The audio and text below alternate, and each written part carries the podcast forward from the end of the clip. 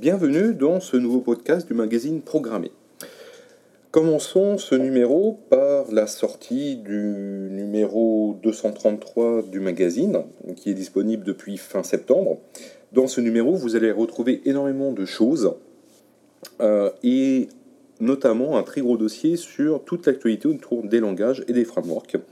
Donc on va parler de Java 13, on va parler des dernières versions d'Angular, on va parler de COBOL qui a 60 ans, et oui, COBOL, euh, toujours langage increvable, hein, qui malgré euh, tout ce qu'on peut dire, est toujours présent 60 ans après. Donc on fait un point complet sur euh, la partie mainframe et langage. On aborde aussi avec Christophe un excellent article sur le Windows Subsystem Linux 2.0. Donc vous savez, hein, c'est le noyau Linux qui est intégré à Windows 10. Donc on va voir comment on installe, les nouveautés de la V2 qui sont très intéressantes et quels sont un petit peu les usages que l'on peut attendre euh, de ce sous-système Linux intégré à Windows. On va parler aussi Python avec euh, Tkinter, donc c'est la librairie majeure pour créer des interfaces graphiques en Python.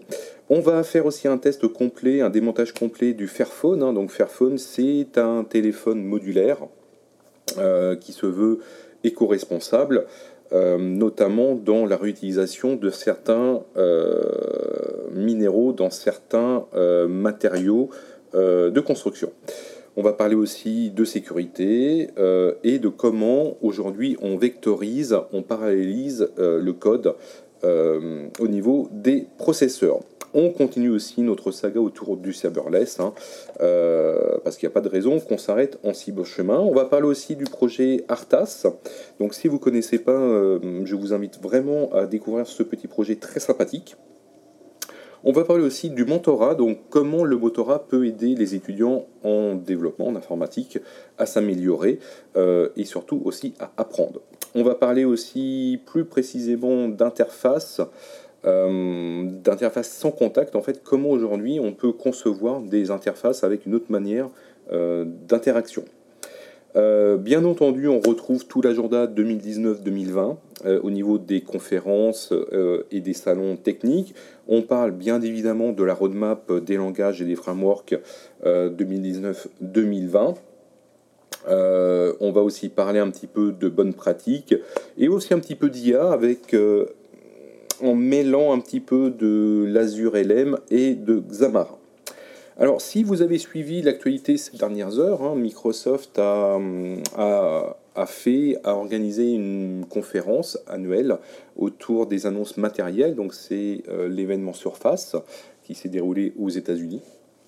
Et vous avez sans doute suivi hein, les sorties, enfin, plus précisément les annonces plutôt de Surface Duo et de Surface Neo, euh, des matériels qui ne devraient pas sortir avant au minimum un an. Euh, Microsoft parle de fin 2020. Euh, c'est très vague, il n'y a aucune certitude sur ces dates, et cela laisse le temps soit d'abandonner les projets, soit de les modifier et de les améliorer. Euh, Surface euh, Duo, en fait, c'est un smartphone, c'est un smartphone double écran euh, qui n'est pas sous Windows mais sous Android. Alors, cette décision fait couler beaucoup d'encre, mais c'est un choix qui est totalement en phase avec le marché. Hein. Aujourd'hui, on sait très bien que le marché smartphone se divise en deux systèmes, deux plateformes d'un côté Apple et d'un autre côté Google avec Android.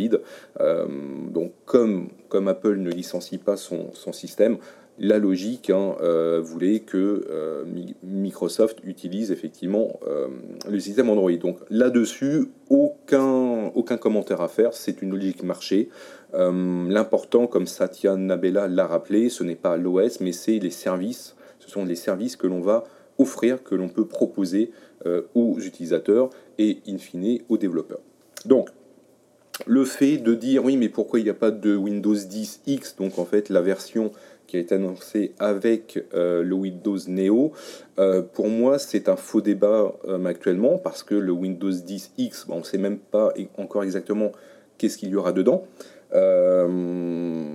et surtout, le sortir pour un smartphone, hein, comme les le Surface Duo, ça pose de nombreux problèmes parce qu'il faut redévelopper les surcouches liées à tout ce qui est téléphonie au réseau, ce que Windows n'a pas forcément en stock aujourd'hui. donc voilà, donc ça c'est un faux débat pour nous. Euh, il est trop tôt pour dire euh, si un jour euh, on aura une version de Windows 10 pour les smartphones. Aujourd'hui, ce n'est pas dans le pipe. Hein. on sait très bien que Windows Mobile, que Windows Marqué sont morts. donc là-dessus, on n'a pas grand-chose à espérer.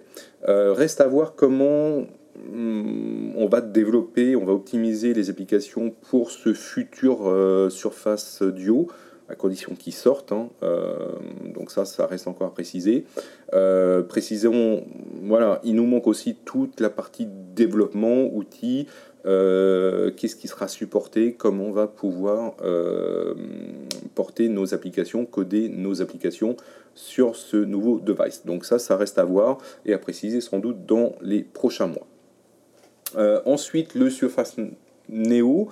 Euh, donc là, on est plutôt dans ce qu'on appelle un PC euh, à double écran. Euh, donc ce n'est pas totalement nouveau. Hein. On sait que Microsoft a beaucoup travaillé dessus par le passé, notamment avec le projet Courrier, il y a une dizaine d'années, bon, qui n'est jamais sorti. donc c'est une tendance aujourd'hui que Microsoft veut prendre. Et pour ce faire, on va voir d'autres constructeurs partenaires qui vont proposer euh, dans les prochains mois, d'ici un an ou un petit peu plus, euh, des PC portables équipés de deux écrans. Alors pas comme Samsung hein, euh, qui tente un écran intégral, mais on a bien vu que les pliures posaient un énorme problème. Donc là en fait ce sont deux écrans mais qui s'articulent autour de charnières. Euh, donc là, on a moins de risque d'un décollement de la protection. Donc à voir là aussi comment tout va être géré, euh, quelles, vont être les interactions possibles. Euh, mais c'est très intéressant. en tout cas, Microsoft tente de proposer une autre expérience, une autre manière de penser l'ordinateur portable. Donc le Surface Neo va s'articuler sur un nouveau Windows, donc c'est Windows 10 X. Euh, ce que l'on sait actuellement, c'est que donc c'est une base de Windows 10 euh, avec des nouvelles fonctionnalités qui vont être dédiées euh, au double écran. Donc à voir là aussi qu'est-ce qu'on va avoir exactement dedans, quelles, quelles, vont être les modifications au niveau de l'interface, parce qu'il y aura forcément des modifications au niveau de l'ergonomie et de l'interaction. Tout ça, ça reste encore un petit peu nébuleux.